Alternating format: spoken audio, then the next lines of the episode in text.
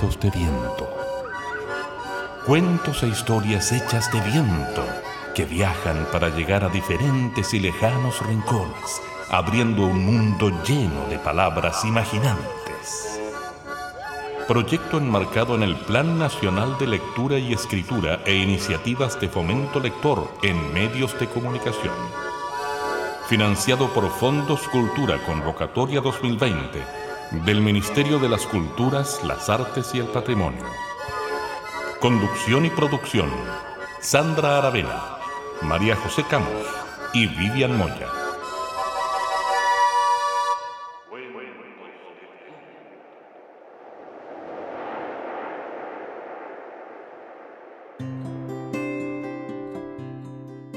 Cuando llega la primavera, los árboles, las plantas, los arbustos, los arbolitos comienzan a rebrotar, comienzan a tener hojitas verdes de nuevo, primero pequeñitas, luego más grandes, y aquellos frutales empiezan a tener sus primeras flores que pronto van a ser también frutas. Empezamos a ver distintos colores, empezamos a ver los amaneceres más calentitos y las tardes más largas. Parece que el sol nos acompaña, así como a los brotes de la primavera. Y precisamente hoy vamos a conversar sobre eso, sobre esas historias que se nos quedan guardaditas en alguna parte del cuerpo, del corazón o del alma y de pronto brotan, generando espacios floridos, aromáticos, suavecitos y coloridos como la misma primavera. Hemos dicho tantas veces que los cuentos son como llaves que se nos quedan por ahí para abrir alguna puerta, ventanita, que quiera ser abierta y que algún cuento traiga en, su maravilloso símbolo, en sus maravillosas metáforas, alguna posibilidad de encajar con aquello que necesitamos, ver, sentir, percibir y hacernos cargo muchas veces. Y así es, los cuentos nos acompañan a crecer. Vivi, ¿cómo estás? Un abrazo. Hola chicos, qué gusto. Aquí estoy, primavera en mano. Y con esa primavera en mano, Vivi, te quiero hacer una pregunta. ¿Cuál ha sido el cuento que tú recuerdes en algún momento de tu vida que te ayudó a crecer y a brotar como la primavera? Uy, mira, no sé lo que me ayudó, pero sí sé que había muchos cuentos que fueron muy importantes. Recuerdo uno, por ejemplo, que era muy entretenido para gente de mi edad, que se llamaba Bomba el Africano. Un niño blanco que hacía travesuras tipo Tarzan y que salía una vez al mes, uf, era maravilloso. Recuerdo que yo me encerraba en una pieza y no salía hasta dos horas después de que lo hubiera terminado, eh, contra todo escarmiento. Y recuerdo Un árbol crece en Brooklyn, que era un libro de una autora norteamericana, de una chicuela que pasaba toda clase de aventuras con la que yo me sentía muy identificada, pero lejos, lejos, el más entretenido era la comarca El Jazmín de Oscar Castro pucha, ver en los ojos a través de ese niño que gana de ser como él. Recuerdo perfecto, y la taza es un océano donde se libra un combate naval. Dos embarcaciones pelean, una lleva una bandera de 10 colores y la otra un tapo negro. Ah, no, si yo lo amaba. Esa lucha que iba a haber encima de la taza de chocolate era lo que yo me imaginaba permanentemente. Hermoso eso, eso es lo que recuerdo en realidad. Bueno, podría nombrarles otros de Oscar Castro, La Vía Simplemente, que era extraordinario, Roberto haciendo de la suya. Bueno, eso. ¿Qué sientes que te han entregado particularmente estas historias o una de estas historias que nos has nombrado para germinar y brotar dentro de ti? El más relevante tal vez era en respecto de la comarca del Jazmín de Oscar Castro, porque ver el mundo a través de los ojos de ese niño era una cosa extraordinaria una forma de hablar poética que no era propia de mi círculo y que me permitía entonces poner en bonitas palabras eh, unas sensaciones que yo tenía y que yo creo que me acompañan hasta hoy día en la manera de producir textos. Pero en la vida simplemente de Roberto era otra cosa. Era todo lo que es capaz de hacer un niño cuando es intrépido, aguerrido, cuando tiene ganas, cuando no se detiene. Esa es la parte de la aventura. Eso también me acompañó mucho tiempo. Si yo te hiciera una pregunta más bien indiscreta, Vivi, estas historias las leíste hace un buen rato ya, ¿no? Pero Sandra, qué indiscreta. mucho, mucho rato. Es que me parece impresionante la capacidad de traer la imagen tan vívida y tan clara. Pareciera ser que se impregna la imagen de las historias y que podemos repetirla como una película tantas veces, a pesar del paso del tiempo, a pesar del paso de los olvidos, ¿no? Tal cual como tú dices. Primero la comarca del Jazmín yo la leí en el tiempo que no había televisión en Chile. O sea, eso empiezan a caer las sotas como tú te puedes imaginar. Además estaba esto de leerlo más de una vez. Y por tanto, como uno podría decir un rezo, hay expresiones, frases, fragmentos que se te van quedando grabados, como este de la taza es un océano, bueno, en fin, donde se libra esta batalla que perduran en el tiempo y que uno puede retrotraer, pero además con la emoción de la época. Y yo que ya estoy, a ustedes saben, entré hace un rato ya a la tercera edad, lo recuerdo como una cosa maravillosa, pero además de eso, como algo que uno quiere reproducir para que los hijos y los nietos puedan vivir también. Fragmentos de esas cosas que se convierten en aventuras vitales. Qué hermoso llamarlo así. Fragmentos de literatura que se convierten en en cuestiones vitales. José, ¿y a ti qué cuento te ayudó a crecer y cómo? Eh, qué entretenido escuchar a la, a, la, Bibi, porque al tiro me dan ganas de, preguntarte, Bibi, si es que todavía tienes esos libros para leerlos. Es que lo que ocurre ahí como... Ah, como que... Qué lindo. Sí, con eso que nos compartió la Bibi es como, ¿cómo uno no va a leer eso que fue tan vital para ella? Qué bonito yo estaba pensando cuál era el mío y claro, me pasa parecido a la Bibi, como que hay varios, ¿no? Como en distintos momentos.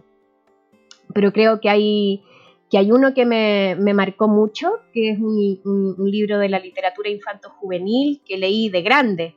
Me hizo crecer como a los 35. Eso también es igual, es buena, ¿eh? como saber que uno sigue creciendo. Esa está muy buena. Hermoso. Sí. Y qué, y qué privilegio seguir creciendo aún, ¿no? Sí, sí, muy buena. No en tamaño, ¿ah? Debo como confesarlo en este espacio, que me sigo mintiendo lo mismo, pero efectivamente, claro, era un, era un libro que se supone que era, que era infanto juvenil, pero que me encontré con él a los 35 más menos por ahí, y fue como, oh, un muy bonito encuentro. Es un libro que se llama Petita el Monstruo, de, Isol, una escritora argentina. Y, claro, es un libro cortito, eh, sencillo, pero para mí fue muy, muy, muy profundo ese encuentro. Era como poder reconciliarme un poquitito con que uno es bueno y malo al mismo tiempo. Íntimamente les cuento que cuando yo era pequeña era muy mala, muy, muy mala, estratégicamente mala. Así lo veo hoy, ¿no? Y leí ese libro y fue así como, ¡oh! era buena y mala al mismo tiempo. Y, fue maravilloso, como que hay libros que a uno le, ayudan a, incluso como entenderse mejor a uno mismo y entonces así uno va creciendo. Fue muy bonito ese encuentro con ese cuento, que parecía tan inocente leerlo, ¿no? Pero que a uno le pueden pasar tantas cosas. Sí, ¿sabes qué me pasa al escucharte? Eh, tengo, me evoco automáticamente la sensación de la orfandad del libro no sé si les pasó alguna vez que cuando el libro se terminaba uno decía, ¿y ahora qué pasa en la vida? Se acabó la vida. sí. Sí. Sí, esa sensación es un privilegio. Y con esto, con esta conversación tan sentida y tan profunda, les queremos invitar a escuchar la primera historia de este programa. Vamos a escuchar a un cuentero que ya conocemos porque lo hemos escuchado en un programa anterior. Él es Oscar Corredor, un cuentero, maestro, locutor, eh, un chiflado que también ha incluso eh, incursionado por ahí en el mundo del stand-up comedy. Él es Oscar Corredor. Es un dulce de palabra, es un mágico de imagen y vamos a escuchar una historia que nos regaló que se llama En cada bosque hay un ratón. Este cuento no se lo pueden perder. ¡Escuchen! En un bosque muy pequeño vivía una vez un oso, también muy pequeño. Con él vivían un ratón, una ardilla y un cuervo. En los días de sol, el ratón tocaba un diminuto violín y el oso danzaba al son de la música, y por las noches todos dormían y roncaban, cada uno en su propio tono. Todo podía haber seguido así, porque era muy lindo. Pero por desgracia, ocurrió algo inesperado. El oso empezó a crecer. Primero se hizo solo un poquito más grande y eso no hubiera sido tanto problema. Pero después creció un poco más y después otro poco hasta que se hizo bastante grande. Deja de crecer, le dijo el ratón. El bosque nos está quedando chico. No puedo dejar de crecer, replicó el oso y puso una cara muy compungida. El oso, en efecto, siguió creciendo, otro poco. Eres demasiado grande, rezongó la ardilla. Cuando toses los árboles se sacuden. Y el cuervo tenía que mantenerse volando en el aire porque abajo ya no había más lugar. Hay que hacer algo, se quejó el ratón. Ya no puedo estirar las piernas. Pero el oso igual seguía creciendo. Cuando finalmente dejó de crecer, era tan grande que por todas partes sobrepasaba al bosque, y cuando llovía, se mojaba.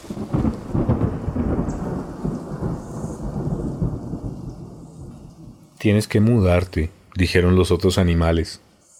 Y el cuervo, que lo veía todo desde arriba y por lo tanto podía contemplar una parte del mundo, opinó. Más allá de la ciudad hay un gran bosque. ¿Te convendría ir hacia allí? Entonces el oso le dio un beso en la pata al ratón, saludó con la mano a la ardilla y al cuervo y se marchó. Iba muy despacio y a veces se detenía y suspiraba. Los gorriones, desde los árboles, se reían de él. Los gorriones son con frecuencia un poco tontos. Pero el oso siguió su camino trotando hasta que llegó a la ciudad. Por favor, ¿qué camino me lleva hacia el gran bosque? preguntó a un hombre que pasaba en una bicicleta. Buen día, oso, contestó cortésmente el hombre. Sube a mi bicicleta. El oso, entonces de un brinco, se sentó detrás del hombre y el hombre comenzó a pedalear. A la izquierda está la torre de los murciélagos, gritó el hombre. Y a la derecha, el río de los sapos. Yo te voy a mostrar toda la ciudad. Pero el oso no quería ver la ciudad. Así que se bajó en un cruce de camino sin que el hombre se diera cuenta. Un policía hizo detener a todos los autos para que el oso pudiera cruzar la calle. Los hombres se sacaban el sombrero a su paso, algunos le estrechaban las arpas, así simplemente como si nada. ¿Qué camino me lleva hacia el gran bosque? preguntó el oso a una mujer. ¡Ay! dijo la mujer. ¡Qué lindo conocerlo! Lo tomó del brazo y lo llevó a una reunión de damas.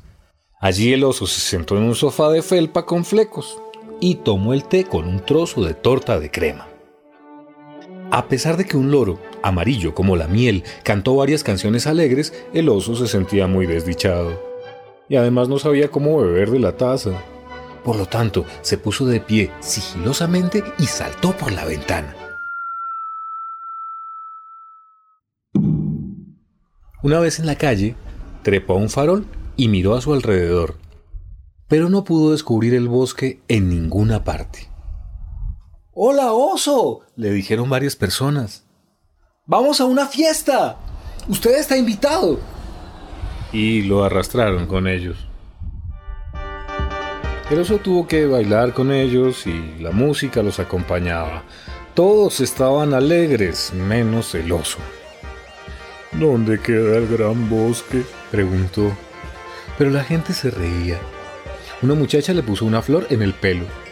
En ese momento, el oso sopló y apagó las velas y se escapó en la oscuridad. Anduvo mucho tiempo por las calles en plena noche. ¿Dónde está el gran bosque? gritó. ¿Dónde está el gran bosque? Pero no recibió respuesta. El oso entonces se puso triste. Fue el oso más triste del mundo, y eso ya es mucho decir, porque en la Tierra hay por lo menos cien mil tres osos. Se sentó en la orilla del río de los sapos y cerró los ojos. Porque cuando uno cierra los ojos, el mundo queda afuera, y eso es, a veces, muy agradable. En el río de los sapos flotaba la luna. Tal vez era solo un reflejo de la luna. Y algunas estrellas nadaban también en el río, y a una de ellas se la tragó un pez. El oso permaneció sentado allí, muy tranquilo, ni siquiera reparaba en las mariposas nocturnas que danzaban alrededor de su nariz. Buenas noches, oso. dijo de repente alguien. Era un chico que tenía puesto un pijama. Se agachó junto al oso y empezó a tocar su armónica. ¿Vives aquí? preguntó después al oso. No, gruñó él. Yo busco el gran bosque, pero nunca lo voy a encontrar. El gran bosque no está lejos, dijo el chico. En el próximo farol tienes que doblar a la derecha, después dar 55 pasos a la izquierda y de allí siempre derecho. Entonces el oso abrazó al chico. Claro que con mucha cautela, porque los osos son muy fuertes y los chicos son muy frágiles. Muchas gracias, dijo el oso. Muchas gracias. Adiós. Y se marchó. Cuando el oso llegó al gran bosque, se encontró con una ardilla y un cuervo.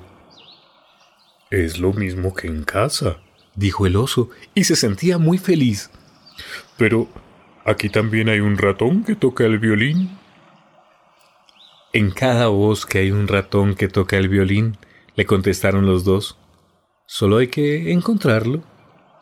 Entonces el oso entró en el bosque verde y perfumado y empezó a buscar.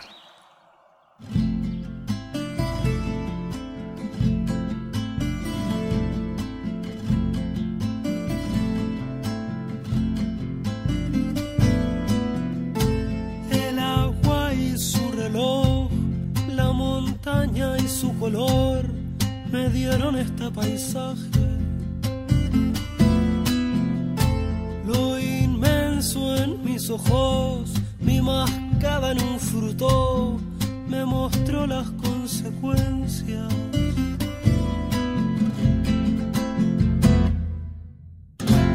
Terminé por concluir las piedras que yo tiré, todas arman un camino.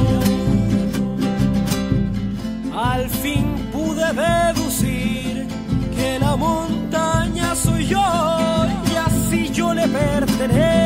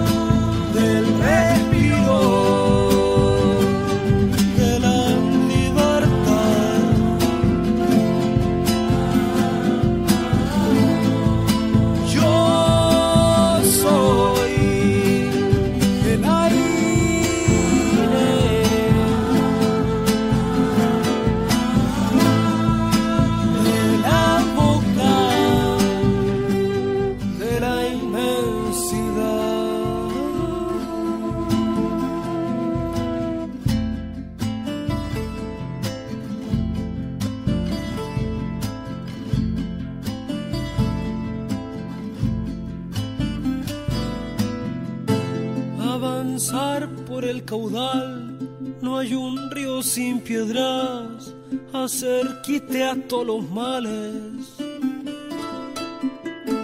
El color del corazón, cuando vuela en libertad, son palomas tornasoles.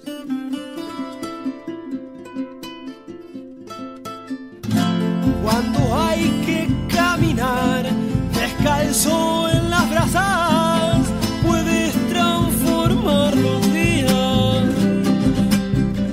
Hoy me habla la razón, es un árbol tan sabio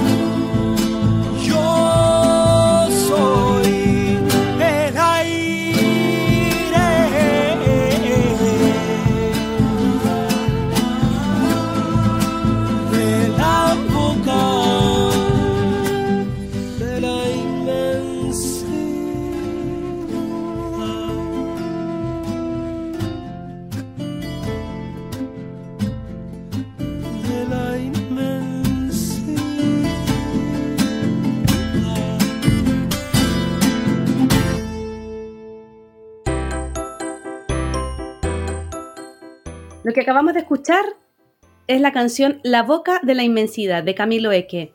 Este cantor, trovador, eh, compositor que ha tenido un recorrido bastante largo, hace ya más de 10 años que él está recorriendo el sur de Chile con su música y su canto.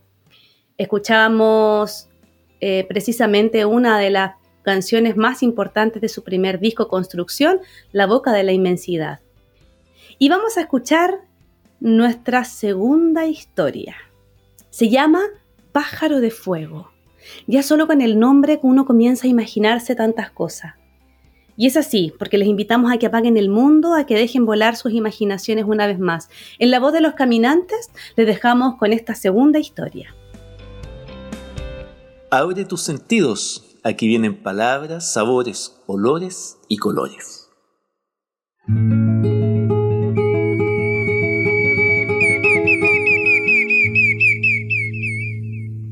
Esta es la historia de un pájaro que era rojo, pero tan rojo que parecía una llamarada de fuego. Cada vez que lo veían, todos corrían despavoridos porque pensaban que había un terrible incendio. Pero él no creía estar hecho de fuego, más bien, él soñaba con ser una hermosa flor y se la pasaba cantando. Una florcita, una florcita. Yo quiero parecerme a una florcita que cante y baile, que cante y baile y que también pueda volar por los aires. Los otros pájaros le decían, una flor que cante, y que vuele, y que baile. Estás de la cabeza, hermano. El pájaro de fuego, aburrido de tantas burlas, se marchó y mientras volaba pensó, ya sé, me posaré sobre un árbol seco lo alegraré con mis colores y así lo ayudaré. Fue entonces que encontró un ceibo seco y se posó sobre una de sus ramas. Así, rojo y vistoso, parecía una verdadera flor. Después de un rato... ¡Uy! hambre que tengo. Justo pasaba una mariposa y... ¡Suéltate! Se la comió. Las otras mariposas... ¡Qué extraño! ¿Esa flor se comió a nuestra hermana? Vamos a ver qué pasa. Y... ¡Suéltate! Corrieron la misma suerte. Todos los insectos se alarmaron. Estaban ante una flor carnicera y que además canta. Así que las avispas se reunieron. Esta flor muchas cosas. Iremos a examinarla. Cuando llegaron cerca de la flor, el pájaro abrió sus alas, asomó el pico. ¡Ah! No es una flor. Es un pájaro disfrazado. Hay que deshacerse de él. En eso, el ceibo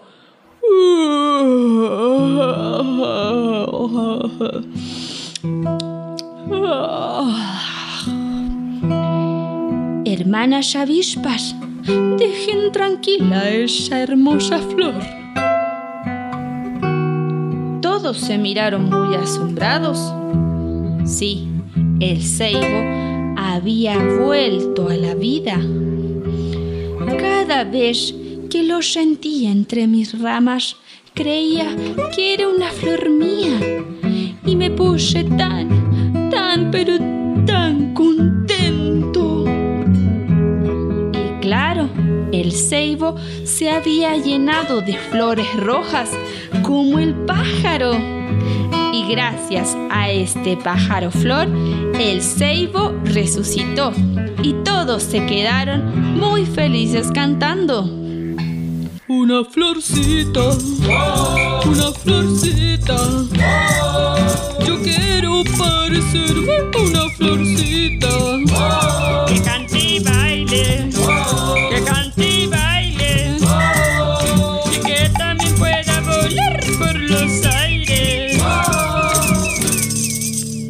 Y así termina El pájaro de fuego de Óscar Alfaro.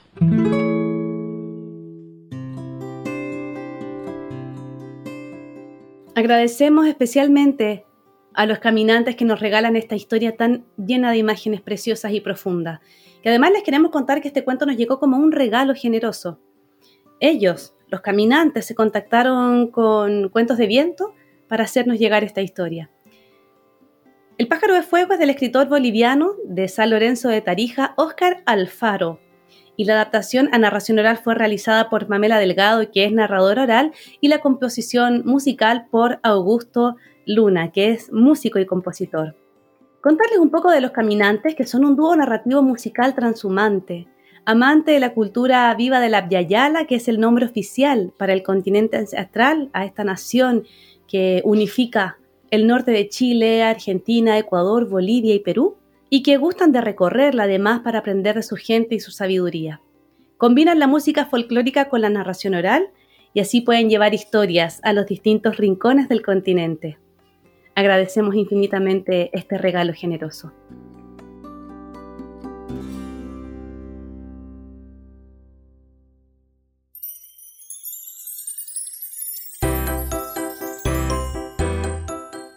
Llegamos a los albores de nuestro programa primaveral y lleno de colores y flores y texturas nuevas. Para algunos también significará una alergia, una rinitis permanente. Pero así todo nos habla del cambio, de la transformación y de ciclos que se repiten una y otra vez. De esa manera, quiero hacer un pequeño homenaje a una mujer que me enseñó también de estos ciclos de florecimiento. Ella vive en el medio del desierto más árido del mundo, en el desierto de Atacama, en una ciudad en la que hacer crecer una flor, un árbol, es una tarea muy complicada. Y ella, frente a su casa, tiene un jardín de varios metros cuadrados, que cuida sagradamente todos los días, haciendo florecer los colores más hermosos, y es un jardín que ha sido reconocido incluso por la prensa local. Estoy hablando de mi tía Eddie, que vive en el desierto más árido del mundo, en la ciudad de Antofagasta. Ella es la mujer del jardín de Antofagasta, y quien quizás me ha enseñado que la vida a veces se trata de hacer florecer el desierto. Quisiera saber, Vivi, si te quedas con algo entre diente y lengua que quisieras compartirnos para despedirnos. Sí, claro que sí.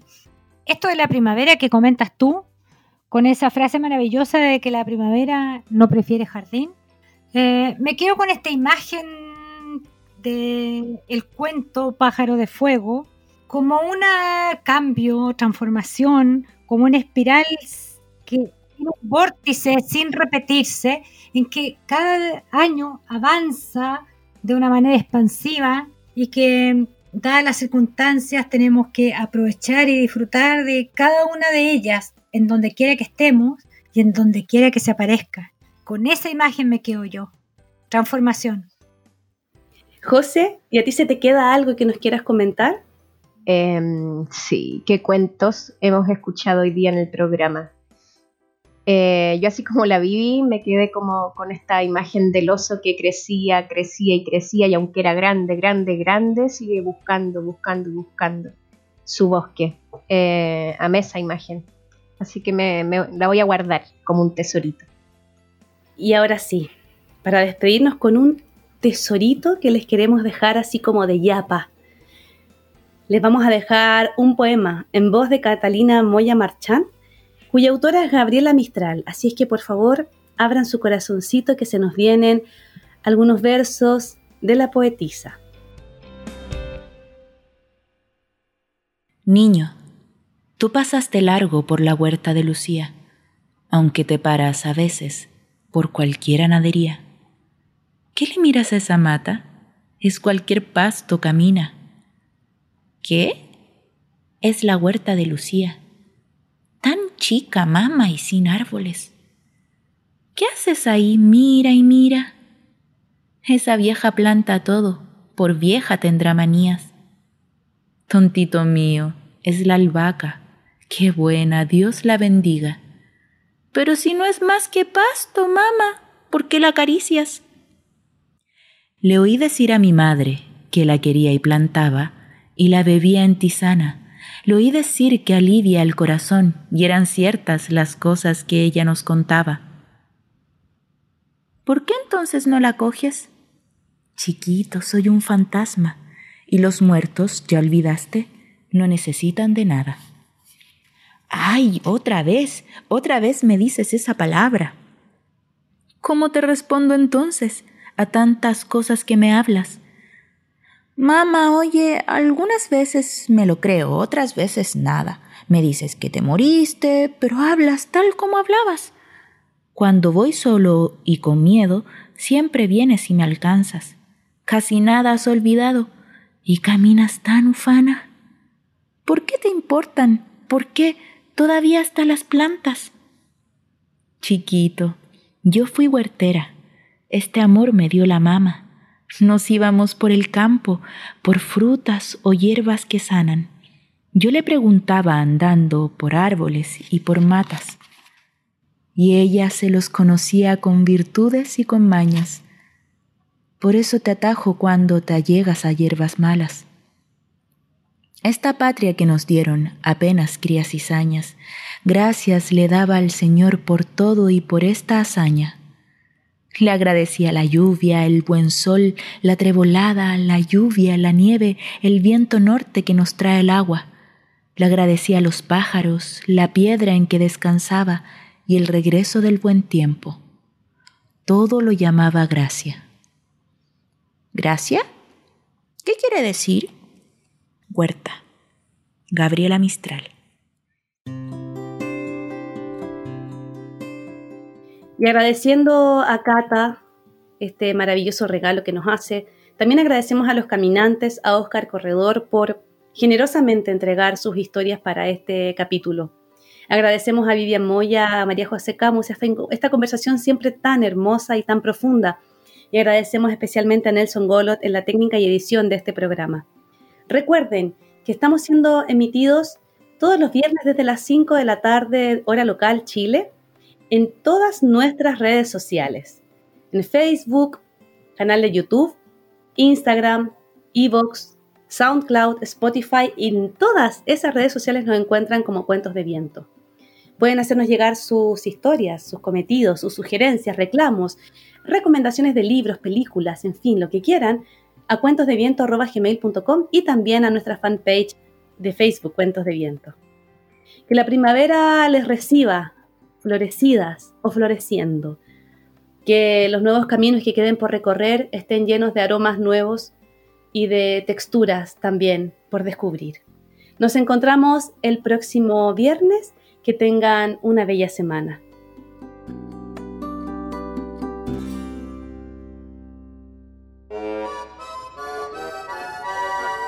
Gracias por acompañarnos en este viaje lleno de historias y palabras. Esperamos que los cuentos de viento encuentren las rutas precisas para poder llegar a ti y así abrir un mundo lleno de palabras mágicas e imaginantes.